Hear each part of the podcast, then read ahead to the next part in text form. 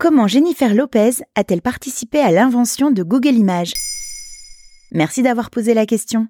Jennifer Lopez, souvent appelée J-Lo, est une chanteuse née à New York en 1969. Google Images est un service proposé depuis 2001 par le géant américain Google pour trouver des images en lien avec un sujet donné. J-Lo est également actrice, productrice et femme d'affaires, aux très nombreuses récompenses et nominations. Google Images existe en sept langues pour l'ensemble des pays du monde. En 2000, le choix de tenue de la chanteuse pour un événement très médiatisé va avoir un impact sans précédent sur le service de recherche. Quel est le lien entre Gilo et Google Images Pas simple à voir au départ. Seulement voilà, en février 2000, Gilo participe aux Grammy Awards. Son choix de tenue est unique. Elle porte une robe verte Versace imprimée léopard tout en transparence et qui est très très très décolletée. Ce dernier est tel qu'il lui arrive sous le nombril. Évidemment, Gillo est magnifique. Si bien que le soir, après la cérémonie, le monde entier veut regarder à nouveau cette robe. Le moteur de recherche Google, lancé seulement deux ans auparavant,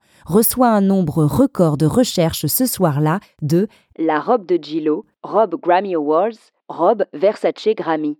Seulement voilà, à l'époque les recherches Google ne mènent qu'à du texte, la direction du célèbre moteur de recherche décide alors d'offrir plus d'options au public et crée Google Images. Comment a évolué le moteur de recherche d'images? À partir de juillet 2001, plus de 250 millions d'images sont indexées sur Google Images. En 2005, le nombre de visuels que l'on peut trouver sur le moteur atteint le milliard et en 2010, plus de 10 milliards d'images sont accessibles. En 2009, Google dote le serveur d'une autre fonctionnalité, celle de pouvoir trouver des images similaires à une image donnée. Cela ferait beaucoup de décolleté dans le cas de la robe de Gillo. Depuis 2011, on peut faire une recherche inversée à partir d'un visuel, trouver le sujet en relation ou le contexte de l'image prise. Et c'est quoi Google Lens? Cette fonctionnalité de Google est assez spectaculaire. Elle permet, à l'aide de l'appareil photo, de faire une recherche liée à une photo prise en direct.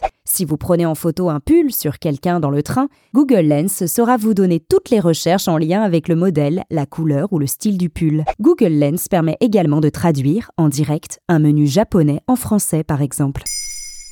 Maintenant vous savez, un épisode écrit et réalisé par Carole Baudouin. Ce podcast est disponible sur toutes les plateformes audio. Et si cet épisode vous a plu, n'hésitez pas à laisser des commentaires ou des étoiles sur vos applis de podcast préférés.